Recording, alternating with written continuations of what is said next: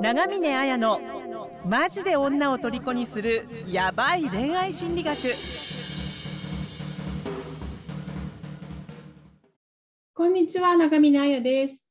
こんにちは村山です。この番組では愛する女性のヒーローに変化成長するための本質的なアドバイスをします。プロフィール欄の LINE から具体的な復縁恋愛のノウハウを無料でプレゼントをしているので登録して受け取ってくださいね。個別の無料相談も遠慮なく LINE へ送ってください。はい。はい。じゃあ、秋山さん28歳からのご相談を読み上げます。はじめまして。 Audible のマジでやばい恋愛心理学楽しく、えー聞いております。アプリで出会った女の子27歳で4回ほど遊びに行き、かなり親密度は高かったのですが、振られてしまいました。デート中はずっと手をつないだり、腕を組んだり、かなり心を許してくれている感覚がありました。また、毎日、えー分単位でも何通も LINE をしているような仲でした。振られた原因としては、優しすぎて異性として見えないということでした。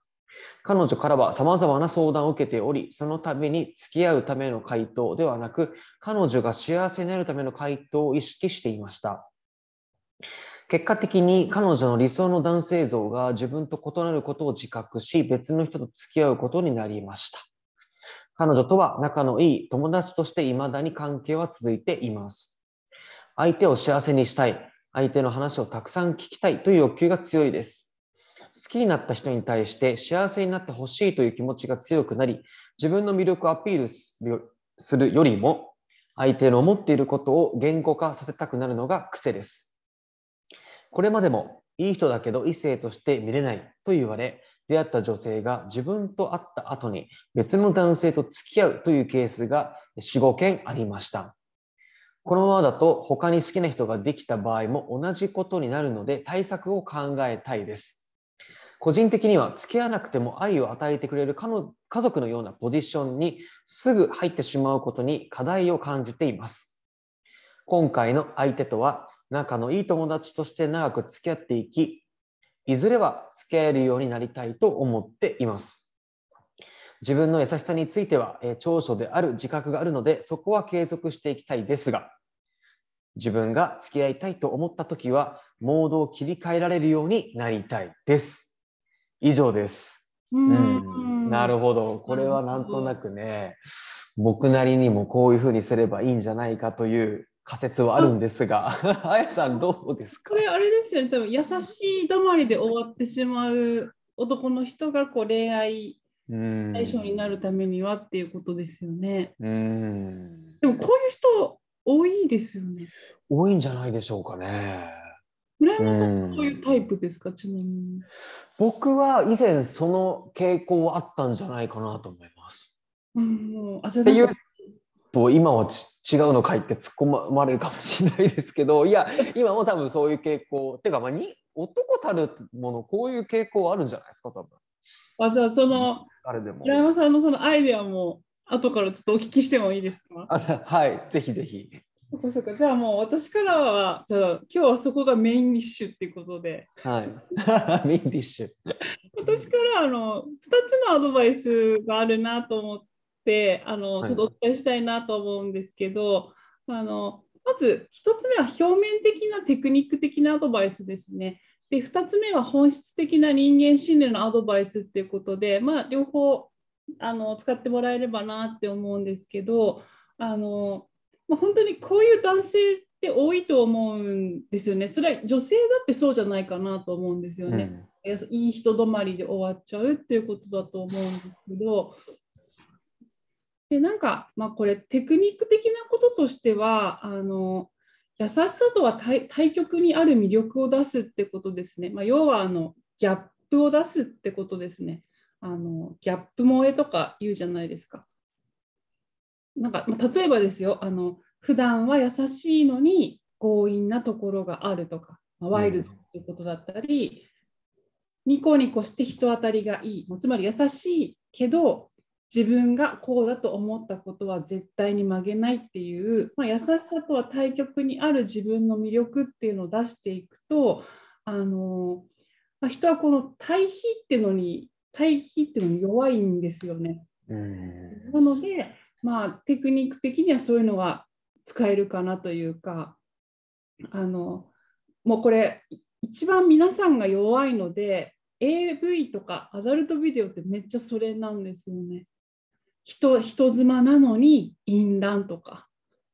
童顔なのに巨乳とか そうですね。なるほど、なるほど。やっぱ人がそのギャップっていうことですよね。何かこう対比っていうのはすごく惹かれるっていうのが、あと最近私がすごく好きなアニメだと、あのスパイファミリーの黄昏とかだと、冷徹なスパイなのに優しいとか、うん夜ちゃんは天然なのに人殺しとかっていう、やっぱりその相手が馴染んでいるものとは真逆のことをアピールするっていうその対比構造っていうのを出すとあの相手が受け入れないっていう状況を打破できるっていうのがあるんですね。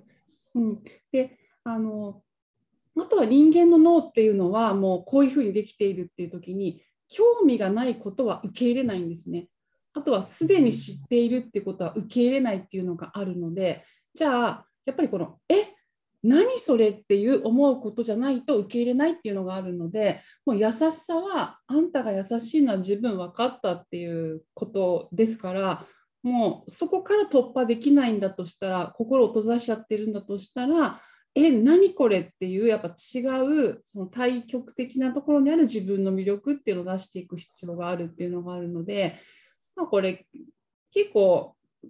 テクニック的にやろうと思えばすぐできることなのかなとも思うので、まあ、ちょっとそういうのも意識するといいのかなっていうのがあります。なるほど。はい、そうですね。あともう一つあの私からじゃあ本質的なことでっていうふうに言いたいことがあのやっぱ優しさについてもう一回あの秋山さん考えた方がいいんじゃないのかなっていうことで、うんあの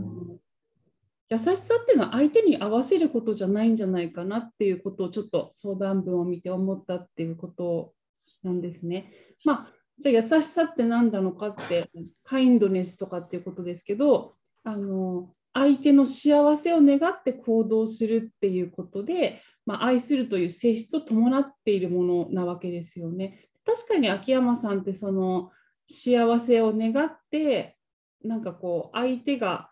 相手のこう思っていることをなんか言語化する癖があるとかですね。あのもっと聞きたいと思ってこう聞きに徹してしまうっていうふうに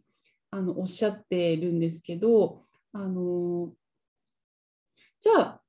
それって幸せってその相手その優しさって相手の幸せをね願って行動するっていう時に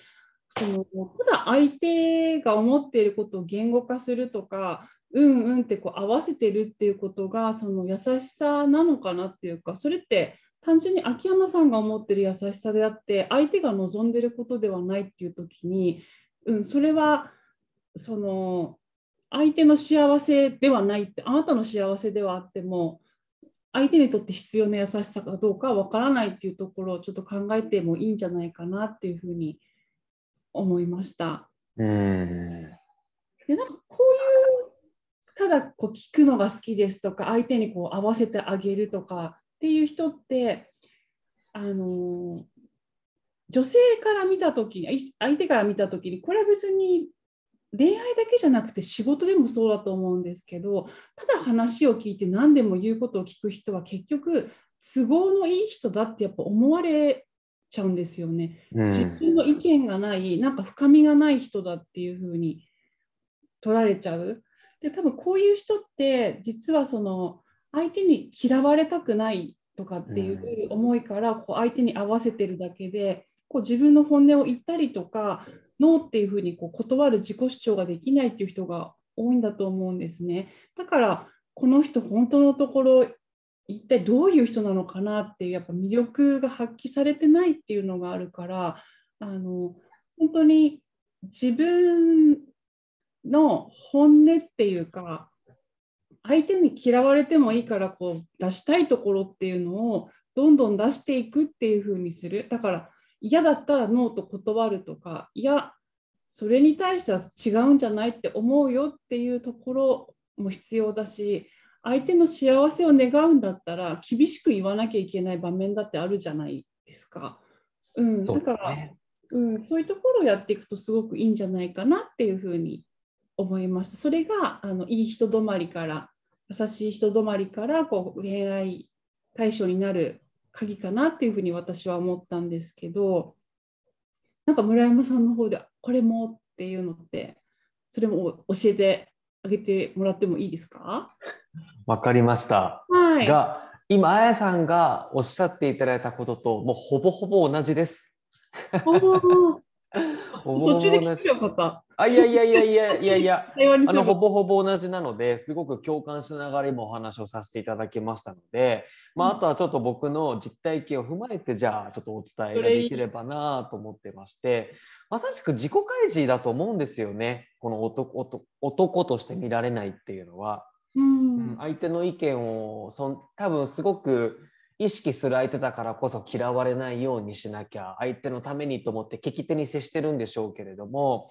でそれが結果、まあ、いい人ってそこで止まっちゃうんですよね。でも女性からすると相手がどんな人かっていうことがやっぱ知らないとそもそもそのもう男として見る以前の問題っていうかそこから外れちゃうと思うんですよね。相手のこと知らなきゃね、付き合えないじゃないですか。まあ、すごくいい人だな、話ちゃんと聞いてくれていい人だなと思うものの、じゃでもそのこの人のどんな人なんだろうってやっぱ分からないと、ね、女性ってすごくやっぱり付き合うことには多分男性以上にシビアに思ってると思いますから、うんうん、自己開示が足らないと多分そこはもう多分あのクリアできないんだろうなっていうふうにあの思いました。だからあやさんとすごく同じ意見ですね。うん、うん、でなんか僕の実体験っていうことでお話しするとこれこれまでのこの女性との関わりを振り返った時に本当だからどうでもいい人っていうか、あの全然気にしてない人だと好き勝手喋るじゃないですか自分が。あそうですねそうです好き勝手喋るからでも結果それで好かれたってこと結構あるんですよ。あなるほど。自分全然もう意識してないから。村山全開だと疲れてる。村山全開だと。意識してないから普通にも会話して普通に俺俺こう思うとか過去にこんなことやってきたとかって普通に話してて結果それで疲れたってことは結構あるんです。うん、で一方で意識しちゃうとやっぱり多分今のねご相談いただいたえー、秋山さんと一緒で結構多分聞いてる感じに徹してるんですよ頑張って頑張って。でもそれでいい人止まりっていうことはあったんですよ過去に。うん。ででもこれダメだなと思った時にある程度自己開示を始めたんですある時から。そうするとやっぱり反応が違うというかあの、なんて言うんですかね、自己、その、まあ、同じ人で、同じ人で自己開示する前とした後の、向こうとの、うん、なんて言うんだろうな、親密度、うん、とかが、あ、やっぱ血が変わったなっていうのが明らかなんですよね。ああ、もうこれ、めっちゃ実際にね、成功してる人がいるから、後に続きやすい、ノーガードフルキー作戦ですね。そう。自分を開示。そうそうそうそうもちろんね僕のこれ勘違いも入っているかもしれないですがただ肌感覚として感じるのはやっぱその間違いはないあなんか反応が変わったなっていう感じだし相手もやっぱ嬉しいんじゃないですかねちゃんとそのあの相手がこういう意見を言ってくれたっていう。うん。でこれあの芸能人の話になっちゃうんですけどあのー、小籔和豊さん、あのお笑い芸人の、また出てきましたね。僕 小籔好きなんで、結構ああいうキャラ。小籔好きなんですよ。小籔さん結構ちょいちょい恋愛論とか、そのあ,、まあ、あの人も家庭持ってる人ですから、結構そういう恋愛論とかもたまに語るんですけど、うん、あの小籔さんとはまた別の芸人が、まあ、奥さんと15年ぐらい連れてますと。で、これのコツあるんですよね。長続きするコツあるんですよって言ってて。それは共感なんですよ。女性が何言ってきても、それわかるって言えば、何言ってきても、あのすごくその場収まって長続きするんすよとかって言ってたんですね。でも小籔さんはそれに反論したんですよ。いや、そんな何言ってきても分かる分かるって言ってる男なんてダメでしょっつって、それ全然誠意もかけらもねえやみたいな。何やって言ってきても分かる分かるっつってそんなのダメだよお前の奥さん隠れて絶対浮気してるわとかっていうふうに 言っててで小籔さんのやっぱ持論っていうのはちゃんと女性がこう話してきたら分かるものはああそうだね。俺もそれ共感するわ。でも自分と意見が違ったらあそうなんだ。俺はこういうふうに思ったんだよねってちゃんとその時々でちゃんと自分の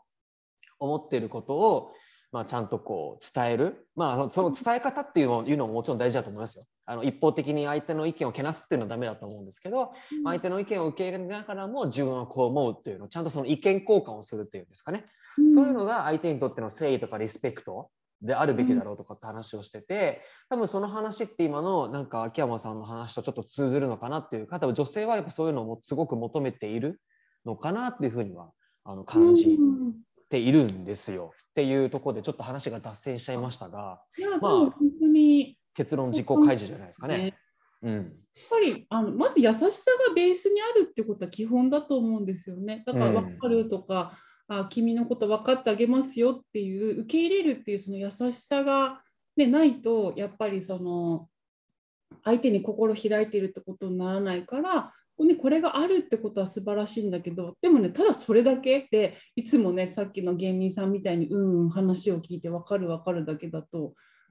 本当分かってんのとか、うん、あなた本当に私のことをどう思ってるのとか人間であればね考え違うのにあなた誰よみたいな。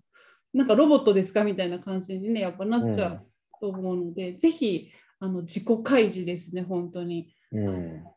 こうね親友とか家族とかに見せてるようなあのノーガードフルチン姿をねこう、うん、好きな女性の前でも思いっきりさらしてそれでね村山さんは成功しているってもうあの体験者が言っているわけですからあのぜひあの心のねあのガードを外してあの、うん、望んでほしいなというふうに思います。じゃあ今日はどうもありがとうございました。はい、ありがとうございました。婚活復縁成功のための電子書籍を完全無料でプレゼントしています番組エピソード欄から LINE 登録してぜひ受け取ってくださいね。